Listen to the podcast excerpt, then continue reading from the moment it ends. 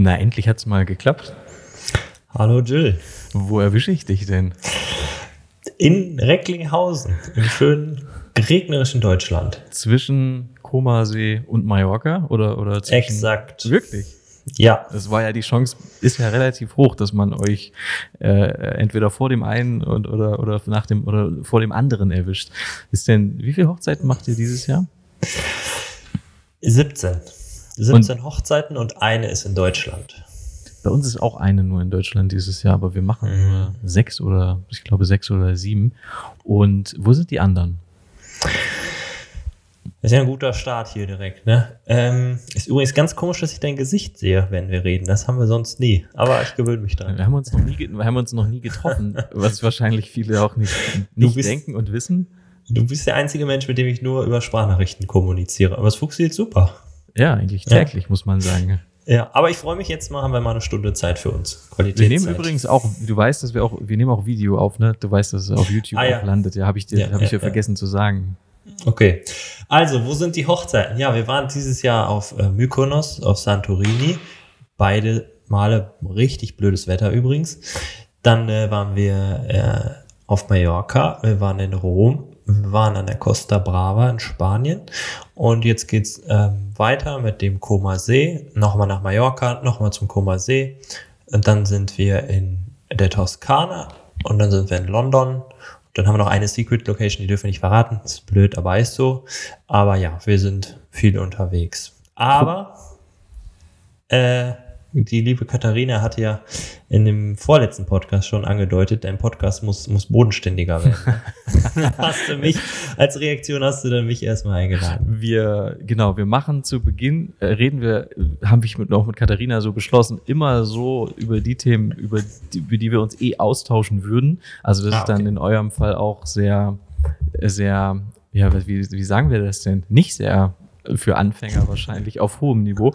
Aber dafür können wir uns ja dann noch irgendwas überlegen, was wir besprechen, was für Anfänger interessant ist. Beziehungsweise, glaube ich, ist eh auch für Anfänger interessant, weil natürlich das Thema Blitzen ganz offensichtlich mit euch einhergeht. Wir haben zusammen die Flashclass produziert. Ihr erklärt, wie man mit mit Aufsteckblitz, so muss man es, so kann man es schon zusammenfassen. Es ist schon der, der Aufsteckblitz, wie ihr damit arbeitet und wie Fotografen damit arbeiten können, um sich sicher zu fühlen und um auch eine, eine Antwort zu haben auf egal was für Lichtsituationen ähm, sie da auf sie zukommen. Ähm, und dieser das hat euch, irgendwie sind wir ja dadurch auch aufeinander aufmerksam geworden, weil ich euer Rebranding entdeckt habe. Irgendwie haben wir geschrieben, dann habe ich euch entdeckt und gedacht, nice, das ist ein richtig cooles Brand.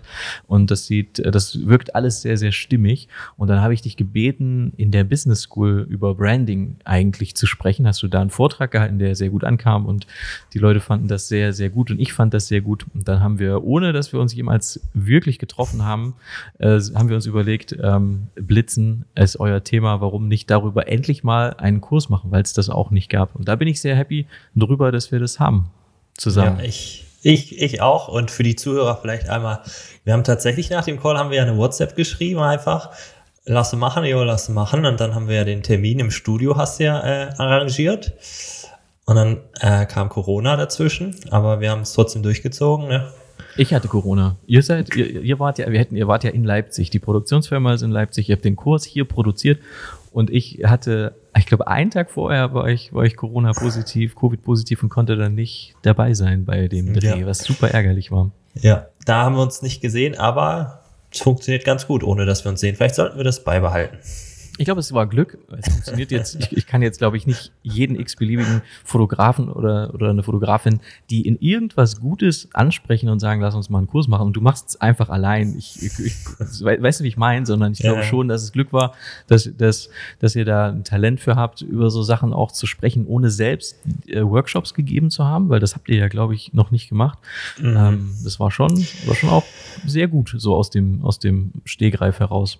Ich wollte es auch eigentlich nie machen, weil ich total allergisch darauf reagiere, wenn Leute äh, Geld damit verdienen, über Sachen zu reden, anstatt sie zu machen.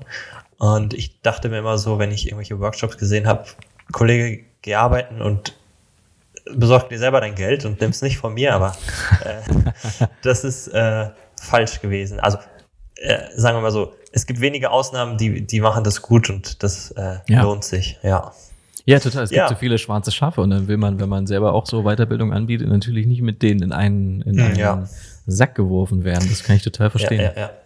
ja, und wir haben uns so äh, gefragt, wie viele deutsche Hochzeitsfotografen wird es wohl geben, ne, die so am Blitzen interessiert sind. Aber da waren wir dann doch schon ganz schön überrascht. Ich glaube, jetzt dreieinhalb Monate ist der online, ne? Viele Leute. Ah Ja, hunderte können wir sagen. Ja. Unglaublich, Also, ja. Also es war einfach auch etwas, was in Deutschland nicht so besprochen wurde, muss man Mhm. ja, muss Ja. man ja konstatieren. Es gibt natürlich Workshops, es gibt auch Online-Kurse, aber die sind eher so, dass sie dir die komplette Welt des Blitzens offenbaren und sagen, pass auf, setz dich hin, nimm dir zwei Wochen Zeit.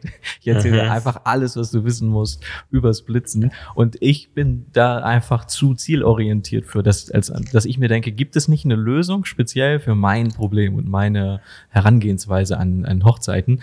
Und äh, genau einfach, ich finde, ich bin immer, ich finde, es sind bessere Produkte, wenn sie, wenn sie spezialisiert sind und dann wissen die Leute eigentlich auch direkt, äh, bevor sie euren Kurs kaufen, alles klar, das ist nichts für mich, weil ich möchte eigentlich lieber drei verschiedene Blitze aufstellen und möchte super aufwendige Sachen damit kreieren, die gar nicht so aussehen als am Ende, als wäre da überhaupt ein Blitz gewesen. Und bei euch ist es eher ein Blitz und es ist ganz offensichtlich ein Blitz da gewesen, weil man, weil ihr diese, wie kann man das beschreiben? Ähm, man kann ja leider Terry Richardson nicht mehr sagen, ohne dass irgendwie, dass man irgendwie, dass, dass es einem so eng wird um die, um die Brust, weil er ein ganz komischer, weirder Typ ist und, und ganz komische Sachen gemacht hat. Aber ähm, also, aber das ist schon die Art, oder? Einfach so Flash drauf, Paparazzi-Stil. Ja, ja. Und der hat das auch geprägt. Egal, das können wir natürlich über ihn persönlich streiten, aber der hat das schon groß gemacht. Auf jeden Fall. Und das ist genau unser, unser Ding. Äh, Wir waren jetzt in, in Rom auf einer Hochzeit. Ähm, riesig großes Event, tolle Location. Die Planer waren zu dritt da, aber nur wirklich zum Plan, hatten noch ganz viele Angestellte dabei. Es war unglaublich groß. Äh, und wir kamen halt da mit unserer kleinen Tasche an, der Kamera, der Blitz da drauf. Und dann auch, äh, merkst du am Anfang auch immer so, sind so Blicke dann wie, das alles und so. Aber genau das äh, hilft uns halt, dass wir am Hochzeitstag unbemerkt diese ganzen, ganzen Fotos machen. Äh, wobei man den Blitz schon merkt. Ähm, aber es macht einfach Spaß. Blitzen muss nicht kompliziert sein. Äh, ich habe mir, früher haben wir uns so YouTube-Tutorials dann angefangen mal anzugucken, aber gar keinen Bock. Also so kompliziert und du weißt sofort nach zwei Minuten, ey, das kann ich auf der Hochzeit gar nicht so machen. Ähm, ja, deswegen haben wir uns im amerikanischen Raum zum Beispiel viele Informationen zusammengesammelt und dann äh, immer mehr ausprobiert und haben gesagt, ey, lass uns das doch mal komprimiert, was wir in den letzten Jahren so rausgefunden haben, auf Deutsch, für deutsche Hochzeitsfotografen und wirklich nur für Hochzeiten äh, gesammelt mal in so einen Kurs packen. Ja. Wieso trinkst du eigentlich keinen Hafermilch-Cappuccino?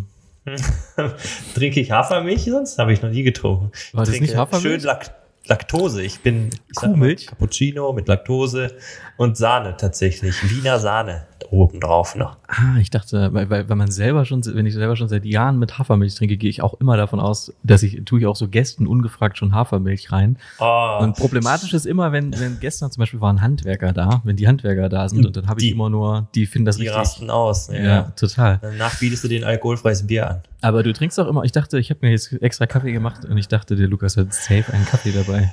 Also ich habe lange gar keinen Kaffee getrunken und dann immer, wenn wir Besuch haben, waren die völlig entsetzt, dass wir keine Kaffeemaschine haben. Mhm. Dann habe ich mir eine Siebträgermaschine gekauft für den Besuch und habe gedacht, boah, das macht ja mega Spaß und habe dann für mich ähm, versucht, diese schönen Muster und Bilder da reinzumalen und habe Mhm. den dann immer getrunken, den Cappuccino. Und jetzt ähm, trinke ich den ganz gerne, wenn ich, wenn ich tatsächlich am Laptop sitze nur. Ich brauche ihn nicht für, fürs Wachwerden. Ah, okay. Aber ich bin zu faul, mir den selber zu machen und ich trinke den nur in der Stadt tatsächlich. Ja. Hm, interessant. Also die, die Siebträger, die gammelt jetzt vor sich hin und äh, ja, für zu Hause mache ich mir selten eigentlich Ach, krass. Cappuccino. Das ist aber, super äh, wichtig für mich. Also ich mache mir mindestens zwei, meist, meistens drei so. Nee, ich, äh, andererseits habe ich den Vorteil, wenn ich dann auf einer Hochzeit mir mal eine Cola trinke, die wirkt dann schon ganz gut. Aber Mhm. so im Alltag brauche ich es nicht, brauche ich nicht. Abends könnte ich es gebrauchen, aber ich gehe um 10 schlafen dann. Dann kannst du nicht schlafen, wenn du eine Cola getrunken hast. Äh, ja, aber es ist gut, ne? wenn du manchmal zurückgefahren bist, früher von der Hochzeit in Deutschland, zwei Stunden oder so. Zwei Stunden war aber auch mal die Grenze. Mhm. Äh, ja, dann immer Cola, Cola reingezogen. Zum Komasee kann man nur blöd fahren. Ne? Das, da kann man nicht irgendwie man könnte nach Mailand fliegen, glaube ich. Ich glaube, wir sind mal nach Mailand geflogen und dann hochgefahren. Ja, genau. Du fliegst, am besten fliegst du nach Mailand Bergamo und Mhm. kannst dann da, das gilt generell in Italien, du kannst so super Zug fahren. Also du könntest dann mit dem Zug von Mailand Bergamo, ich glaube für sieben Euro in, Mhm. äh, lass mich mal überlegen, 45 Minuten, glaube ich, zum Kummersee fahren. Mhm. Ähm, und am Kummersee hast du ja dann ähm, wie so ein Busnetz über den See, nur halt mit Schiffen. Da Mhm. kommst du super überall hin. Die Hochzeit, da werden wir ähm, uns aber Mietwagen nehmen, weil das sind, also wir haben den, das Get Together, dann haben wir den Hochzeitstag und nach der eigentlichen Hochzeit, das ist eine ganz coole Sache, heiraten Oma und Opa von dem Brautpaar Mhm. nochmal neu. Die hatten Nice. damals kein Geld zu heiraten, sind jetzt 62 Jahre verheiratet und ähm, werden im, am Kummersee in Weiß ihre Hochzeit feiern. Nach 62 Jahren war das, glaube ich. Also mit nach der Hochzeit meinst du nach der Trauung, direkt die zweite Trauung? Ah, nee, nee, am, am Samstag ist die Hochzeit und am Sonntag ist dann die zweite Hochzeit. Und seid ihr da dabei? Fotografiert ihr das Ja, dann ja. auch? Ja, die haben uns gebucht. Die haben uns gebucht. Äh, das wird natürlich super cool. Also Richtig äh, schön. Wir freuen uns schon, dass also alleine, die kriegen auch eine Traurede, ne? Alleine was der Trauredner doch alles erzählen kann. Mhm. Ähm, unglaublich, unglaublich. Ist es Deutsche? Ja. Mhm. Ich bin auch totaler Mietwagen. Also wenn dann Mietwagen, wir sind mittlerweile nach so vielen Jahren auch Sixt Platinum Kunde. Da kann man immer schön Mhm. an der Schlange vorbei. Und ich muss wirklich sagen, man kann eigentlich nur Sixt nehmen, weil alle anderen, die ich getestet habe, die sind unglaublich umständlich. Dann wollen die dir immer noch den Wagen zeigen, erklären. Dann dauert es viel, viel länger. Das heißt, Sixt hinstellen, dann versuchen sie dir kurz noch den Upsell zu verkaufen. Den muss man dann abwiegen oder daneben, wenn es ein guter Deal ist. Dann kriegt man den Schlüssel und tschüss. Und beim, bei der Rückgabe ist es so, stell da hin, lass den Schlüssel stecken, tschüss. Du bist, das ist exakt das, was ich brauche. Und neuerdings, ähm, ich bin jetzt, ich war ja auf Mallorca und dann habe ich im Flug ähm, natürlich das Wi-Fi gebucht der, der Lufthansa und um da Internet zu haben. Und dann habe ich eine Nachricht gekriegt von Six, die haben gesagt, sie können jetzt direkt sich das Auto final aussuchen. Das heißt, ich habe nicht, ich muss gar nicht mehr zu diesem Typen gehen und ich habe kein Upsell-Gespräch mehr, sondern ich habe mir dann im Flug äh, das Auto ausgesucht. Dann stand da alles klar bestätigt, sie können direkt zu dem Parkplatz gehen und da ist ein Typ und der gibt dir nur noch den Schlüssel. Und das habe ich gemacht und das, ich, ich bin also an Effizienz nicht zu übertreffen und ich bin ein Riesenfan. Ja, das ist nice. Also ich äh, bin leider Six gebrandmarkt. Wir waren in, oh, wie war das nochmal? Haben sie euch Das- abgezockt? Haben die das euch, in- haben sie euch Ja, einen Unfall ja, angedreht? Wirklich? Die haben uns völlig über den Tisch gezogen. äh, wir waren in Spanien und sind zur Hochzeit nach Portugal gefahren. Das war irgendwie an der Grenze so ungefähr. Naja, auf jeden Fall habe ich dann auch äh, Sixt immer gebucht, weil ich dachte, nein, nichts riskieren und so weiter. So, dann sagt die Dame, äh, Kaution wollte die damals noch haben. Das waren 2000 Euro. Bitte die Kreditkarte, ich die Kreditkarte und das, Das Gerät viel. sagte, Hast du dann, Ja. hast du nur dafür ein Auto gebucht? Du da, da, damals war das normal, glaube ich, 2000 Euro Kaution. krass. Aber wir hatten ein Cabrio tatsächlich gebucht. Naja, auf Ja. jeden Fall sagt das Gerät, das hat nicht funktioniert. Äh, musst du nochmal machen.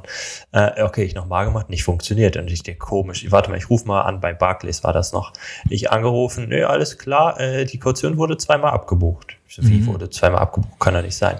Die Frau am Schalter sagt mir, nee, sie hat sie nicht. Ne? Jetzt Mhm. Können wir doch eine andere Karte probieren? Ich so, gut.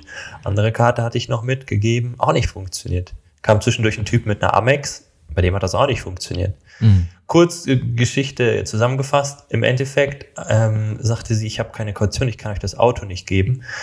Ähm, dann habe ich sie gebeten, weil es war mittlerweile, also sie waren kurz vor Schließung, irgendwie um 24 Uhr, ähm, mir das zu geben, wenn ich ihr den Personalausweis da lasse und ich komme am nächsten Tag wieder. Und am nächsten Tag gucke ich auf die Konten und ich hatte insgesamt sechsmal die Kaution bezahlt von zwei unterschiedlichen Konten. Und die Frau an dem Schalter war der festen Meinung, sie hat keinen Cent von mir bekommen. Aber Aber hatte sie- sie. Aber sie wusste das vielleicht auch nicht, weil in ihrem System eben stand Fehler oder so, weißt ja, und noch dazu hat sie nicht gut Englisch gesprochen. Das war so ein Chaos und ich musste halt ja, also ich, ich kann ja, ich konnte nicht sechsmal einfach auf z- Klar. 12.000 Euro verzichten. Ne? du? Klar. Äh, das wäre dann alles äh, ja, nach hinten losgegangen. Und dann ich bei Six in die Hotline und so weiter und so fort. Und im Endeffekt war es dann doch gut. Dann hatte ich eine deutsche Stationschefin, die war früher in Hamburg. Die hat das alles zurückgeschickt. Aber da habe ich gedacht, nee, ich gehe nicht mehr zu Six und jetzt äh, nehme ich die günstigen. Und streite mich dann mit denen, ich brauche die Versicherung nicht, ich brauche die Versicherung Ja, nicht, ja, die ja, Deutschland, ich will die Kaution bezahlen, ja, ja, ja. Aber Naja. das hat man auch dann nicht mit diesem, ich, das geht aber nicht immer, weil jetzt war ich woanders, jetzt war ich in Frankfurt bei Sixt und die haben noch nicht, die, weil die Sixt-Stationen brauchen dann diese, diese Stationen, die direkt am Parkplatz sind, wo jemand dir nur den Schlüssel gibt und das gibt's auf Mallorca und deswegen konnte ich das da machen, aber an, es gibt noch nicht, gibt's noch nicht überall. Aber das ist geil, weil ich knicke bei Upsells immer ein. Ich bin nicht, ich bin nicht gemacht für Upsells.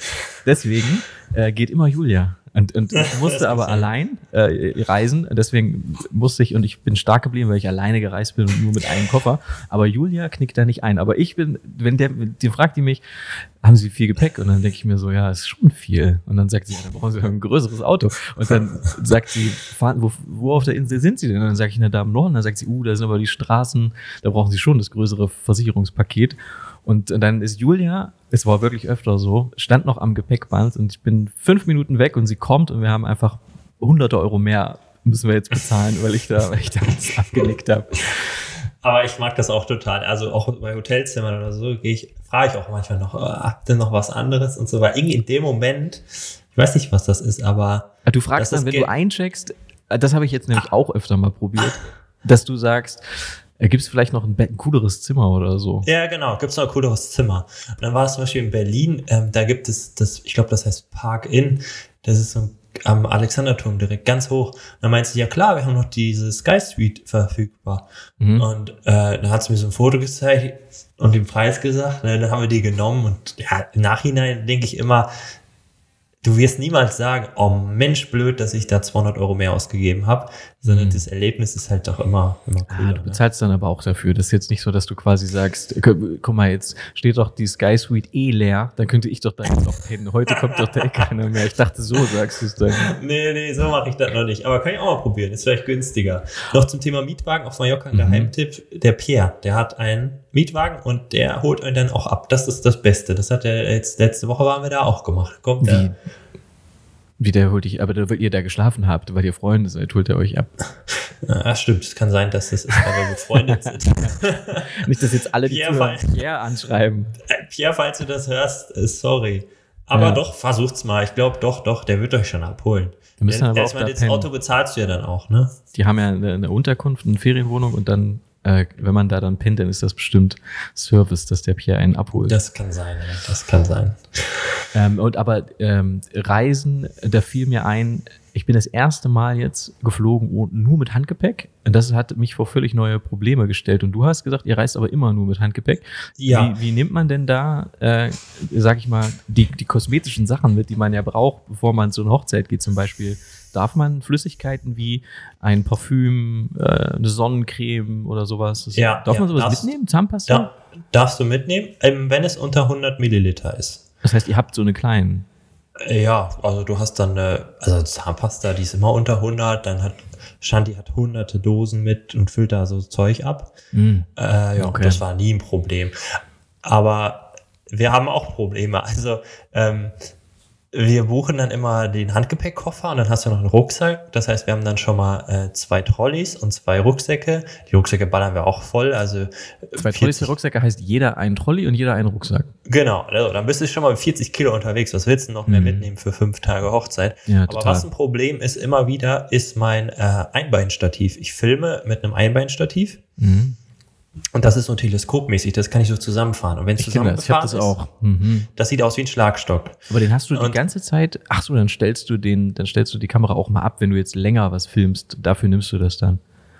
Äh, nee, ich habe den die ganze Zeit, ähm, ich laufe damit rum. Und Ja, genau. Ich meine, und dann filmst du was und dann steht die Kamera sicher auf dem Boden, Ja, dadurch, genau, dass du genau, es hältst. Ah, ja. Mal so, mal, mal steht die und wenn ich zum Beispiel einen Auszug filme, äh, fahre ich so ein bisschen ein und laufe damit. Dann habe ich aber immer noch ein bisschen bessere Stabilisierungsmöglichkeit, finde ich, Ah. als wenn ich die Kamera nur in der Hand habe. Und dann ist das eine, eine Art Waffe im Flugzeug und Ja, genau, nicht, das ist du das Ding. mitnimmst. Also ich habe jetzt verschiedene Experimente gemacht. Wir sind ja alleine im Juni, hatten wir elf Flüge und elfmal dann dieses Theater mit diesem blöden Stock. Ich habe am Anfang gedacht, ich quetsche den in meinen Trolley und dann röntgen die das ja, und dann sehen die auf dem Bild einfach nur so einen Stock und dann denken die, ah, ich habe was gefunden und dann Mhm. mache ich die Koffer auf und dann sagen die, oh, was ist das denn, ein Schlagstock. Mhm. Und jetzt bin ich dazu übergegangen, dass ich den einfach demonstrativ als erstes aufs Band lege.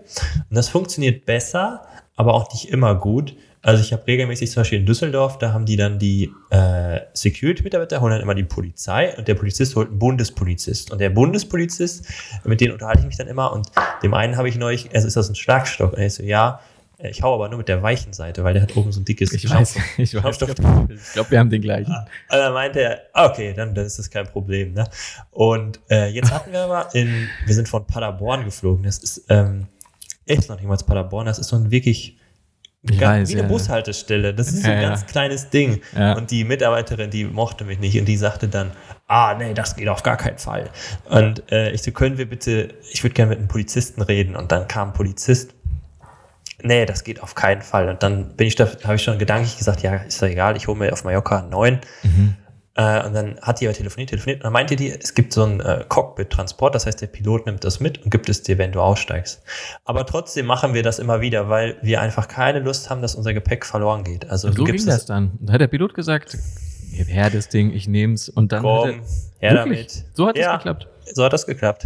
Und beim Rausgehen hast du, bist du kurz beim Piloten vorbeigegangen und, und hast gesagt, kann So. ich bitte meinen Stock haben? Super Flug, gute Arbeit, kann ich meinen Stock jetzt wieder haben. Wirklich? Ja. Wirklich? Ja. Das ist ja unglaublich. Ja. Aber das kann man nicht einfordern. Man kann jetzt nicht sagen, Äh, also wenn die, bevor die dir was wegnehmen, wo es nicht ganz sicher ist, und die waren sich jetzt nun mal nicht ganz sicher, ähm, weil in dieser Anweisung stand wohl, du darfst keine Schlaginstrumente mitnehmen, aber es ist ja nun mal ein Kamerastock und ich hatte ja auch Kameras dabei. Also Ja. es war unsicher. Und bevor die jetzt sagen, so, wir müssen zerstören das, dürftest du dich auf diesen äh, Pilotentransport berufen oder es zumindest anfragen. Und dann müssten die dir erklären, warum das auch nicht ginge. aha, Ja, ja, ja. Ja, aber äh, so sind wir jetzt eigentlich ganz happy. Das mit dem Stock ist halt immer so eine Sache. Aber ich glaube, psychologisch, menschlich ähm, darf man die nur nicht das finden lassen, sondern muss direkt sagen, hier, ich habe einen Stock dabei. Ja. Und dann klappt das ganz gut. Äh, manche wir hatten neulich in Düsseldorf einen äh, Mitarbeiter, der ganz komisch, der sagte zu uns, äh, wir, pack die Kameratasche aus. Also normalerweise machen wir immer nur auf, nehmen die Laptops raus und das ist dann alles ja so aufgefächert da drin und das fahren Ja. die durch ihr Gerät und damit sind alle immer happy. Aber der Ja. meinte, nee, pack die Kameras aus. Ich so, ich pack die Kameras nie aus. Das dauert jetzt 15 Minuten, wenn ich die alle auspacke. Nee, pack die Kameras aus. Äh, und ich so, auch diesen Stock, das ist ein Stativ. Er so, ja, ich weiß, ich bin selber Fotograf. Und da habe ich gemerkt, okay, der will nur meine Kameras sehen. Ne? Und ich leg so die erste, ja, ich leg so die erste albern. Kamera drauf und dann nimmt er die in die Hand und dreht die so, ah, eine R6. Ich denke mir, du Vollpfosten, ne? Hm. Ah, Alles ausgepackt, wie eingepackt. Das war Amtsmissbrauch auf jeden Ich Fall. muss oft Kameras auspacken in, am Leipziger Flughafen. Alles. Die sagen oft Kameras raus. Ja, Also ich habe zum Beispiel mein, äh, mein, ja, wegen dem Bart. Meine, mein, ich lege meinen Rucksack hin, dann mache ich den auf und dann sagt, sagen die eigentlich immer alle Kameras raus. Und dann nehme ich die halt, also mittlerweile frage ich nicht, ich packe alle Kameras sofort raus in Ah, so einem nee. Fach daneben mit Laptop. das. Ähm, aber es gibt ja einmal jetzt so, was ziemlich geil ist auch, gab es in Frankfurt und in München, habe ich es dieses Jahr gehabt, Roh. Wo du gar nicht auspacken musst. Wo du, wo Genau. du diese, diese Kabinen, was ist das dann? So eine Art KI, die, die sagt, äh, die das scannt und, und feststellt, nichts bedenklich ist. Also du packst wirklich nur für alle, die Ja. das nicht kennen, deinen Koffer dahin, Handgepäck, der läuft durch und dann erledigt. Richtig, Ja. richtig nice. Das äh, ist wirklich richtig nice. Das kommt bestimmt noch an allen anderen auch. Ja. Bist du früher auch so viel geflogen vor deiner Hochzeitskarriere? Äh, Nee. Ich hatte Flugangst. Ich habe immer noch ein bisschen, mir ist immer noch unwohl, aber ich hatte wirklich Flugangst, sodass für mich eigentlich klar war, bevor ich Hochzeitsfotograf wurde, ich werde nur noch Urlaub an der Ostsee machen oder Sachen, die ich Ah. halt am- oder am Gardasee oder so. Aber Ach, ich werde krass. auf keinen Fall fliegen, weil ich sehe dafür keinen Grund, mich dieser Lebensgefahr auszusetzen. Das, und Julia hat, Julia war schon wirklich so, dass sie das hat auch dahin fließen sehen. Ihre, ich würde unbedingt, gern, würd, Oh. würd unbedingt gern die Welt sehen und ich will dahin, ich will dahin. Und hat, glaube ich, dann irgendwann gesagt, ach, ich liebe den, dann ist halt so. Aber glücklicherweise, dann kam die, dann kamen die ersten Hochzeiten und dann war relativ schnell die erste Anfrage für Sizilien damals. Und dann war für uns halt so, das ist unser Durchbruch. Wir müssen das machen, wir müssen es irgendwie hinkriegen. Und dann ab da waren wir dann, ab nach dem Flug jedes Jahr und dann danach, ich meine, danach diese Sizilien noch, ich glaube, ein oder zwei Jahre später waren wir Frequent Traveler bei der Lufthansa. Da hatten wir dann, ich glaube, 35 Flüge in einem Jahr. Ja, und sind das auch bis heute geblieben, ähm, äh, weil Covid kam und dann konnte man nicht fliegen und dann haben die das immer wieder verlängert, diesen Status, so dass wir es heute immer noch sind. Aber ja, und jetzt ist es so, dass ich mich manchmal unwohl fühle, aber ich habe keine Angst mehr. Also Hm, richtig nice. cool, richtig, richtig stolz drauf. Bin jetzt, dass ich auch allein geflogen bin, war echt so ein, so ein riesen, also wirklich so ein riesen Ding für mich. Das hätte ich niemals gedacht. Das haben wir auch wirklich gefeiert. Das habe ich niemals gedacht, dass ich jemals alleine ohne Julia, weil sie war eigentlich immer so mein Anker, das, warum ich das hingekriegt habe, überhaupt zu fliegen. Krass. Ähm, ja, und dann habe ich ja, ich habe ja, kennst du ähm, die Wedding Pilots, Sokje, Kim, ähm, das sind Hochzeitsfotografen aus aus damals Stuttgart, jetzt Frankfurt und sehr gute Freunde von uns. Und die, und er ist aber Lufthansa-Pilot, hauptberuflich. Das heißt, er ah. fliegt, ah. er ist damals immer so Mittelstrecke geflogen, dadurch mhm. sehr oft ähm, äh, in, in Leipzig gelandet und dann haben wir uns immer getroffen, haben wir so Frühstück gegessen, bevor er wieder weiter musste. Und jetzt fliegt er aber den, den Jumbo Langstrecke. Und der hat mir immer per WhatsApp zugearbeitet. Das heißt, ich stand am Flughafen und habe gesagt, Sokce, was ist, wenn unten die, die, Räder nicht rausfahren oder was ist, wenn, wenn, das und das passiert? Und dann hat er mir immer wirklich am Flughafen Sprachnachrichten geschrieben, auf, dat, dann passiert das und das. Und so habe ich dann immer mehr über das Fliegen gelernt und dadurch, dass ich, dann wurde mir irgendwann klar, okay, es ist wirklich sicher. Also wenn das mhm. ist oder wenn dieses Geräusch kommt, passiert gerade das und das. Cool. Und daraufhin hat er einen Podcast gestartet und hat einen Flugangst-Podcast, weil wir gesagt haben, er hat dann, wir haben gesagt, wenn es mir hilft, du musst das mal aufnehmen, weil vielleicht hilft es ganz vielen anderen auch. Und der ist jetzt Deutschlands erfolgreichster Flugangst-Coach. Das heißt, der war auf Pro7 wow. schon äh, für äh, in Reportagen bei TAF, ähm, hat den, den meistgehörten Flugangst-Podcast, hat Online-Kurse zu dem Thema ähm, und ist damit einfach, also von ganz vielen Influencern, Kamuschka oder so, teilt ihn immer, weil die auch Flugangst hatte und so. Also mhm. ist wirklich absolut äh, der Ansprechpartner gegen Flugangst. Cool. Und, äh, der hat mir sehr geholfen. Das war bei mir ähnlich. Ich habe mal eine Landung haben wir mitgemacht, die war wirklich, also so, ich hätte nicht gedacht, dass ein Flugzeug so hart landen kann und dann weiter fährt. Oh. Und dann habe ich mir Videos angeguckt, wie die diese Flugzeugreifen ähm, testen ja. und, und was die alles aushalten. Und dann war, bin ich daraufhin auf ein Video gekommen, ähm, wo man sieht, wie, wie weit sich die Flügel theoretisch biegen können. Ja, irre, oder? Und wenn du das einmal gesehen hast, dann ist alles ja, was man so mitmacht, so ist ja gar nichts. Also die halten schon gut was aus. Der Sockja zum Beispiel, was mir, die offensichtlichste Angst ist ja, die sind ja die Turbulenzen. Und der hat gesagt, es ist noch nie ein Flugzeug wegen Turbulenzen abgestürzt. Das gibt es quasi nicht. Das ist quasi nie, kein Pilot dreht durch, weil es wackelt oder so. Es ist mhm. einfach gar keine Gefahr. Also die, die Gefahren sind eher so irgendein, irgendein ähm, wie sagt man, Passagier, äh, keine Ahnung, dem wird, der, der, es wird ein Notfall oder so, der hat irgendwie Probleme mhm. oder ist, äh, der sorgt dafür, dass irgendwie ein Feuer entsteht oder der mhm. zündelt eine Schlägerei an oder was auch immer. Also die Gefahr geht eigentlich nie von, von der Luft und von der Höhe und von dem Flugzeug aus, sondern immer wie, wie meistens vom Menschen selber. Ja, ja. Jetzt auf dem letzten Flug hat der Pilot richtig viel erzählt. Also normalerweise lasse ich die AirPods drin, aber der hat so viel gequasselt, dann dachte ich mir, das muss ja wichtig sein. Und dann erzählt er, wo er auf Mallorca lebt, äh, wie lange er da schon lebt und Ach, auch ganz was, viel zum. Hör auf, mit welcher die, Airline hat er? Das war Eurowings, Eurowings. Was? Und äh, der hat dann auch erzählt, das war nämlich sehr interessant, äh, dass er gerade aktuell versucht, einige Gewitterzellen zu umfliegen. Oh, Digga, so eine Info brauche ich nicht. Fliegen wir jetzt rein? Fliegen wir, nicht. Das nee, rechts und links von uns super viele Stürmer. nee, er sagte so, wahrscheinlich schaffen wir es ohne die Turbulenzen. Und dann dachte ich nur so, krass, die fliegen gar nicht straight, sondern der denkt sich, oh, da ist eine Gewitterzelle. Komm, lass uns mal links fliegen und lass uns mal wieder rechts fliegen. Nee, meinst du, der kann das so frei entscheiden? Das glaube ich nicht. Also ich glaube natürlich schon, dass irgendein Typ im Tower dem das dann sagt. Aber ich glaube schon, dass die einen gewissen Spielraum auf ihren Höhenlagen haben das, das jetzt nicht sagen, Chaos. Ach so. Gewitterzelle Augen zu durch, so weißt du? Ach so, also, meinst du, ja.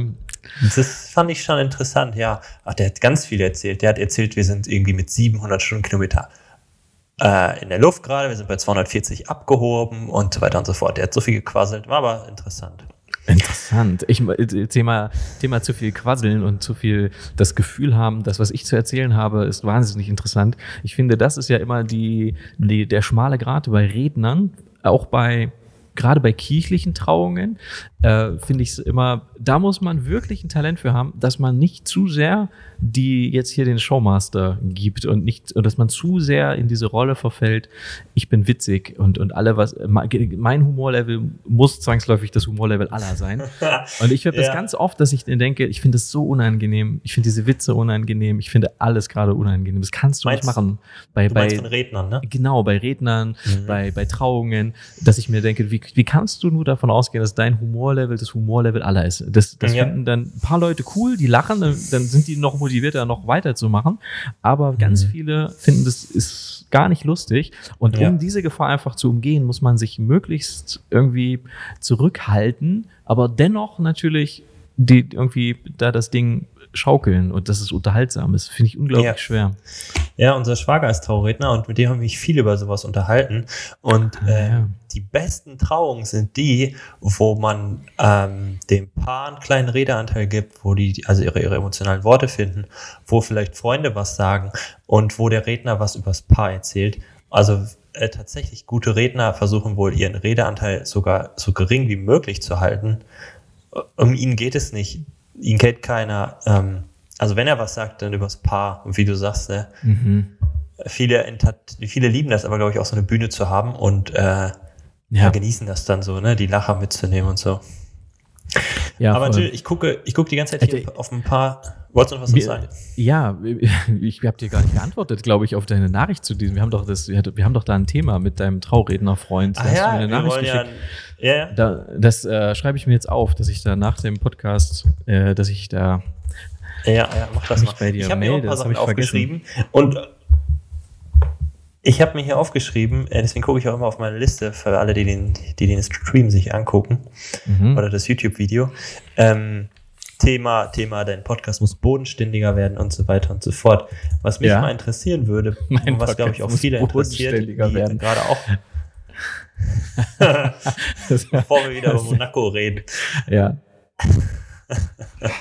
Also was, glaube ich, viele interessieren würde, die auch gerade so anfangen.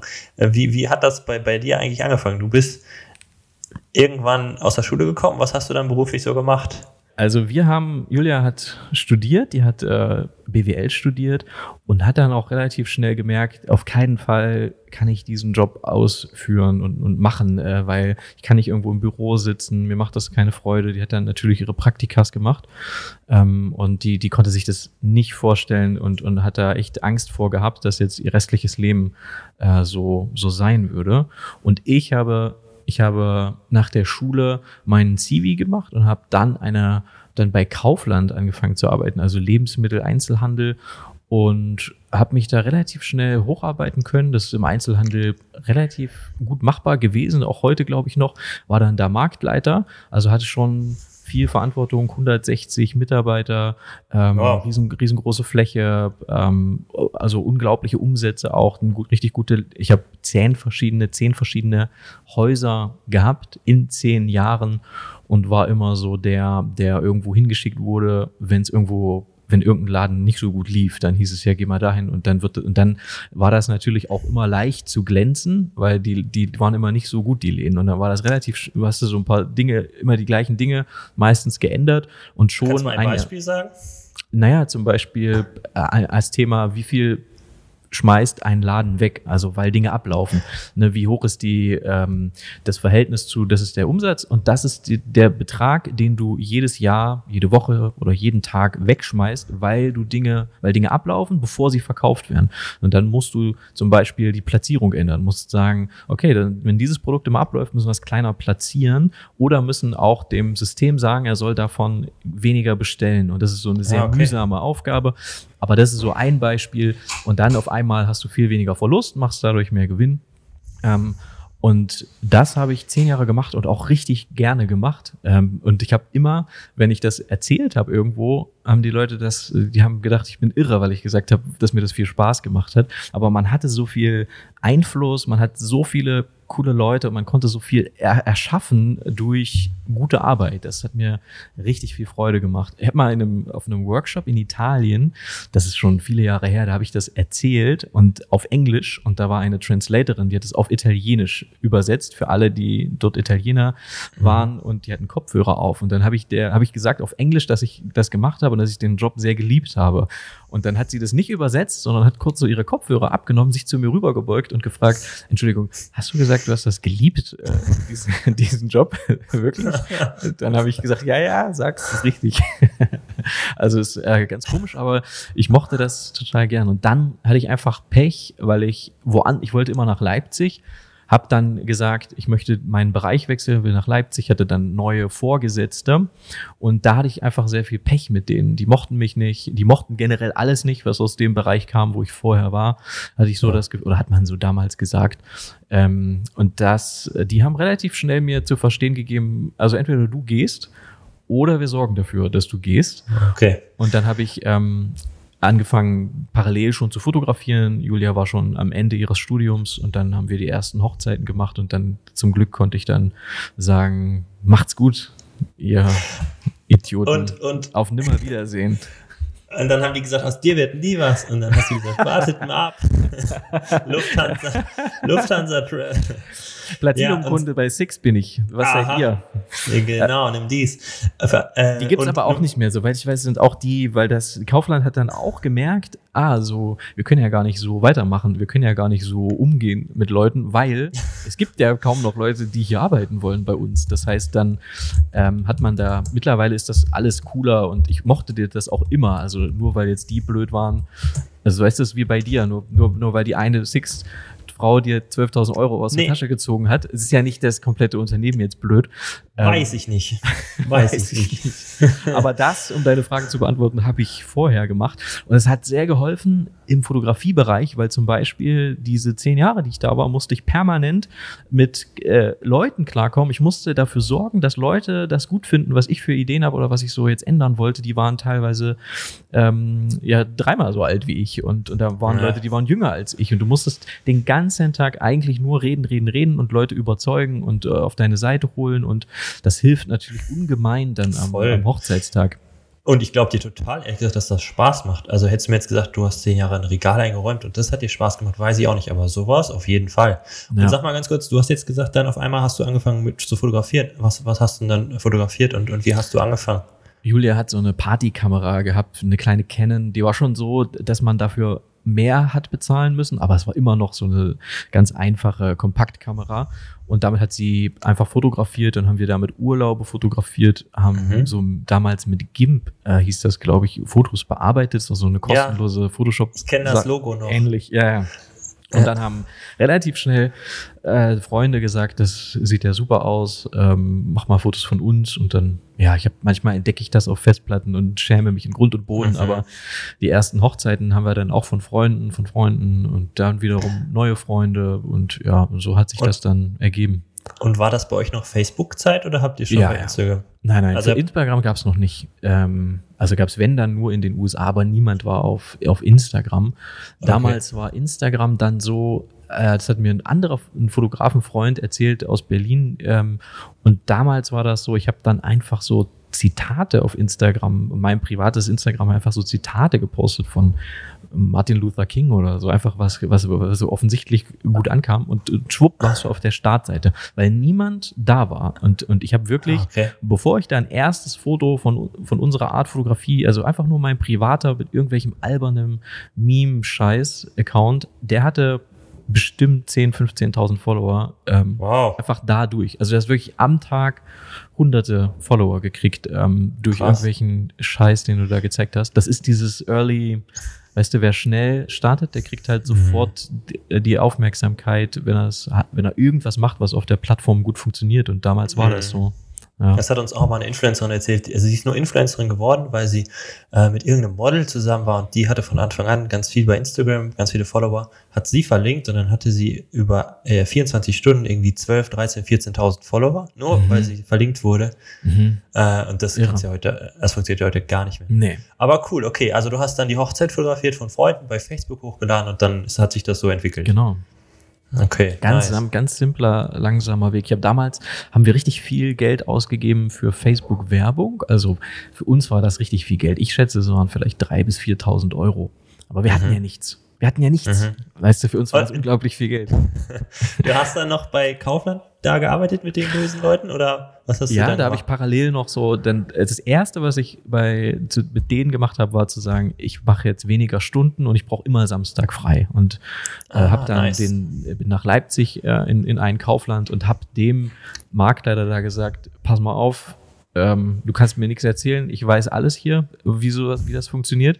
Ich mach dir, ich mach dir den Laden richtig geil, aber ich brauche Samstag frei und ich brauche wenig Stunden. Ich will einfach so ein paar Euro, dass ich so meine Miete verdiene.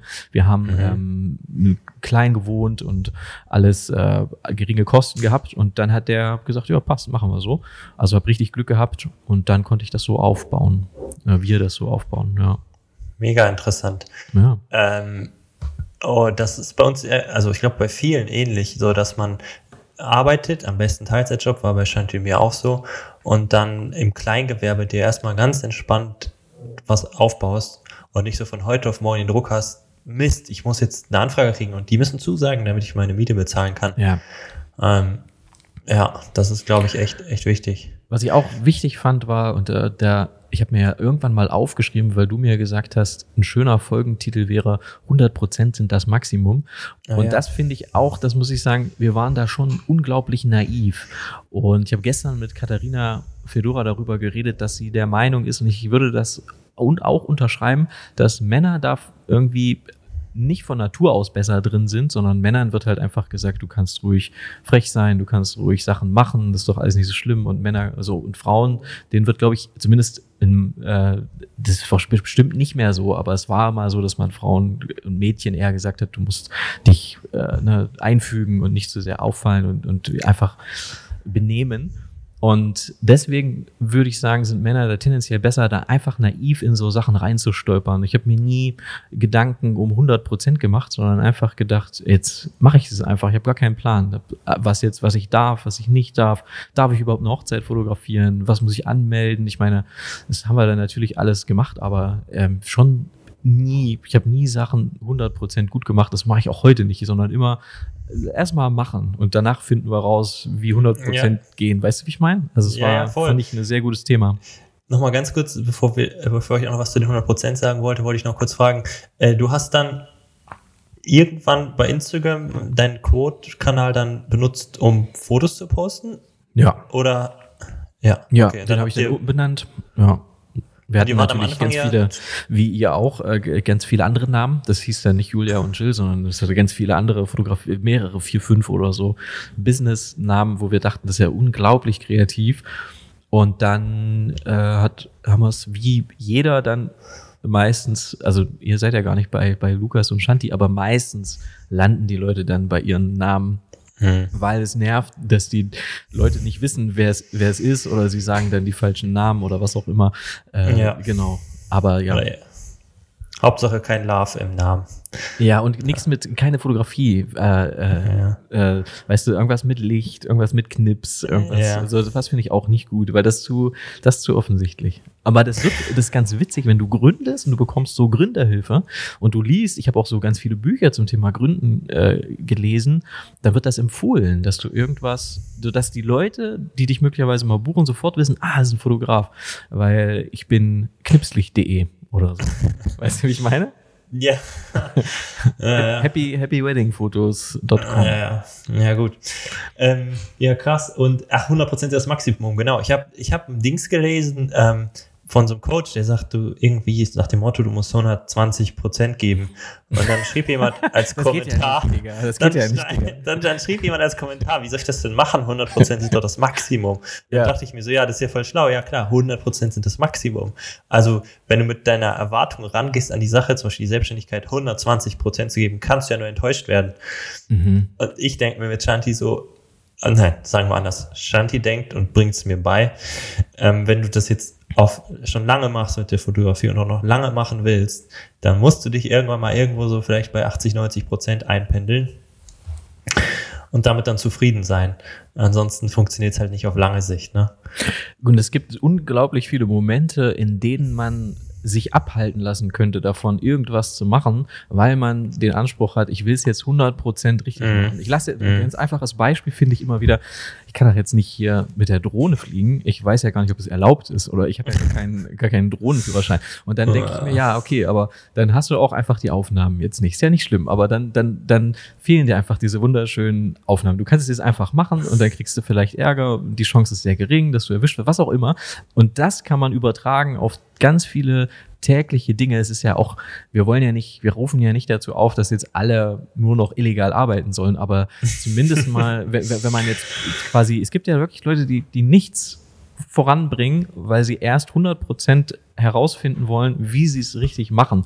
Und da, so war ich nie. Und ich habe ne, Mhm. immer eine krasse Naivität mitgebracht. Also Naivität, finde ich, tut da manchmal gut, weil man dann einfach nicht sich überlegt, was könnte alles schiefgehen, sondern ich mache es erstmal.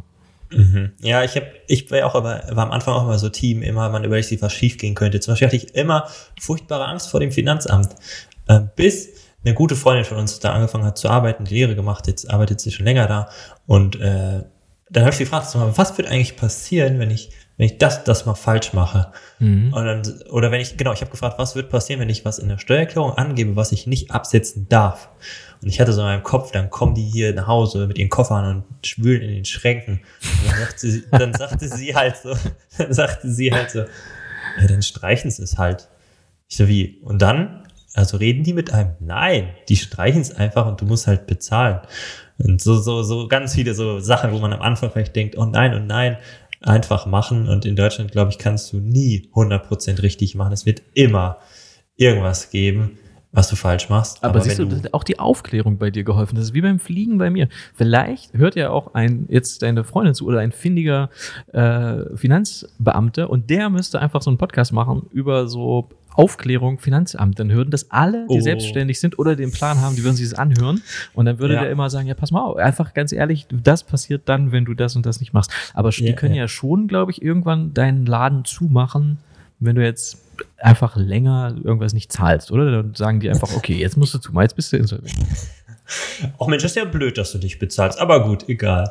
Nee, genau. Also ich glaube, wenn du nichts zahlst, dann äh, kommt ja irgendwann, hier fänden die dein Geld und so und Mhm. weiß gar nicht, ob du dann noch weitermachen darfst, wenn du dann sagst, okay, sorry, habt ihr das Geld und ich verdiene euch jetzt Neues so. Könnte mir schon vorstellen, aber keine Ahnung. Müsste man mal einen Fachmann fragen. Wobei die dürfen, müssen ja auch aufpassen. Die stehen ja immer mit einem Bein im Knast, wenn so äh, zum Beispiel Mitarbeiter von Finanzämtern dir Steuertipps geben. Das dürfen die Mhm. ja gar nicht. Ja. Weil am besten sollte gar nicht wissen, wahrscheinlich, wie das funktioniert. Finde ich sowieso in Deutschland doof. Man, man arbeitet was aus, schickt es dahin, dann sagen die, oh, nee, nee, nee, das ist ja ganz falsch, mach das mal so. Und dann sagst du, okay, dann zeige ich das so. Wäre doch cool, wenn man denen einfach die Zahlen gibt und die machen das selber, aber ist ein anderes Thema. Ach so, dass man das so Steuerberater und Finanzamt, das ist, ja, Ja. verstehe. Aber ich hatte zu 100% das Maximum auch noch zum Beispiel äh, den Videoschnitt im Sinn. Du machst Mhm. ein Video vor einer Hochzeit Mhm. und du hast jetzt richtig lange dran gesessen und denkst, okay, es ist jetzt 95%, das ist richtig gut. Und für die letzten 5% müsstest du aber nochmal die, die Hälfte der schon investierten Zeit investieren, um das zu erreichen. Mhm. Und das ist halt immer dann die Frage, wird das Paar die letzten 5% bemerken und ist die Zeit, die du dann reinsteckst, gerechtfertigt dafür? Ja, Und da glaube ich, ist immer die Antwort nein. Ja, ja. Ich verstehe total, was du meinst. Es ist halt schwer, weil man selber ja die Linie zieht und definiert, das sind 100 oder das sind jetzt 80 und jetzt so ist es im Prinzip okay. Also ich habe bei Videos zum Beispiel schon das Gefühl, dass wenn ich es mal liegen lasse noch eine Nacht oder einen Tag und ich gucke am nächsten Tag drauf, dann denke ich mir, da kann ich jetzt in nur einer Stunde kann ich noch mal ganz viel rausholen, einfach weil ich es noch mal kurz habe liegen lassen. Und manchmal finde ich auch, sind weniger Prozente einfach sinnvoller. In, wir haben ja eure Wedding Class, der, der neue Kurs, den haben wir ja filmen lassen von einer Person. Da habt äh, du und Shanti habt eine Hochzeit fotografiert und da haben wir einen Kameramann dabei gehabt, der den kompletten Tag euch begleitet hat und das äh, gibt es als Online-Kurs zu kaufen bald. Aber der Punkt ist, wenn man jetzt sagen würde, wir machen es zu 100 Prozent, dann hätte man vielleicht drei Kameraleute mitschicken müssen und die Mhm. hätten einer noch für den Ton und dann hätten die aus verschiedenen Perspektiven das alles gemacht. Aber dadurch würde man dem Produkt schaden, weil es dann nicht mehr so wäre, dass jemand authentisch heimlich quasi euch begleiten würde. Wir wollen ja dieses Second Shooter Ding. Eigentlich ihr sollt ja gar nicht wahrnehmen, dass ihr gefilmt werdet, genauso wenig wie das Brautpaar. Und deswegen mussten wir im Vorhinein sagen, alles klar, wie wollen wir es haben? Wollen wir es jetzt krass 100% produziert haben oder wollen wir es ehrlich und authentisch haben? Und dafür haben wir aber nur den, den einen Kameramann, der dann so ein bisschen sneaky äh, da dabei ist den ganzen Tag. Und dadurch finde ich, ist es aber besser, weil es ehrlicher ist und weil es authentischer ist. Und es ist ja unmöglich, wenn man dazu zu fünf oder zu sechs dann den ganzen Tag da rumstreunt, dass man da irgendwie authentisch arbeiten kann. Weißt du, wie ich meine? das hätte, ja, da habe ich auch viel hätte- über die 100% nachgedacht. Naja, okay, ja. Weil ähm, du hast ja schon mal den Anspruch, das so perfekt und, und so gut wie möglich zu machen, aber äh, allein das Brautpaar hätte dem wahrscheinlich auch gar nicht zugestimmt, was man ja auch verstehen kann. Äh, du willst ja auf der Hochzeit, du hast hier Shanti und mich, dann hast du noch den dritten und dann soll noch ein vierter oder fünfter, das wäre wär Ja. blöd gewesen. Ähm, Aber hast du denn da an dem Tag das gespürt? Hast du da auch so Düse gehabt? Jetzt werde ich hier gefilmt. Und auch wenn das nicht gut läuft, landet das höchstwahrscheinlich online. Es ist ja, es ist ja nicht der Sinn des Kurses, dass ihr gut dasteht, sondern es ist ja quasi kein Imagefilm, der jetzt zeigt, guck mal, wie, wie toll die das machen, sondern eigentlich soll es ja auch zeigen, guck mal, die haben auch da an den einen oder anderen Stellen mit dem Licht zu kämpfen oder die haben da irgendwie ein komisches Gespräch führen müssen. Ähm, weißt du, wie ich meine? Ja, ja. Also, ich bin da wirklich schmerzfrei. Ich weiß nicht wieso und ob das gut ist, aber ich denke mir, wenn, wenn jemand sich das anguckt und denkt, was sind das denn für Spacken? Ähm, äh, also das, ähm, Na, das glaube ich auf keinen Fall. Aber, aber ja, ja. aber ich, ich denke dann halt, so, also was, inwieweit verändert das jetzt mein, mein Alltag so? Es das würden alle sagen, aber äh, Shanti ist da schon eher so, dass die sagt auch, oh, wirklich müssen wir das machen und auch nö, das hat sie äh, dann aber auch schnell, also das, das ist dann mal noch ein kurzer Moment. Shanti ist da schon eher so, die, da sie mich dann vielleicht auch ein bisschen äh, vers- versuchen uns da auszugleichen, sage ich Aber ist sie Vers- zufrieden mit dem, wie es gelaufen ist? Nein. Mit der, bei der Hochzeit? Ach, sie ist nicht nie. du kannst auch Shanti fragen, bist du zufrieden mit deinen Fotos? Nein. Bist du zufrieden mit deiner Instagram-Seite? Also, schon im Grundsätzlichen, aber nein. Und so hat es auch bei uns angefangen. Also man muss sagen, Shanti, die äh, redet total gerne, die kommt bestimmt auch mal in deinen Podcast. Mhm. Ähm, Gern. ja, aber Shanti ist ein, zu 120 Prozent, um da mal bei zu bleiben, ist ein Künstlerkopf.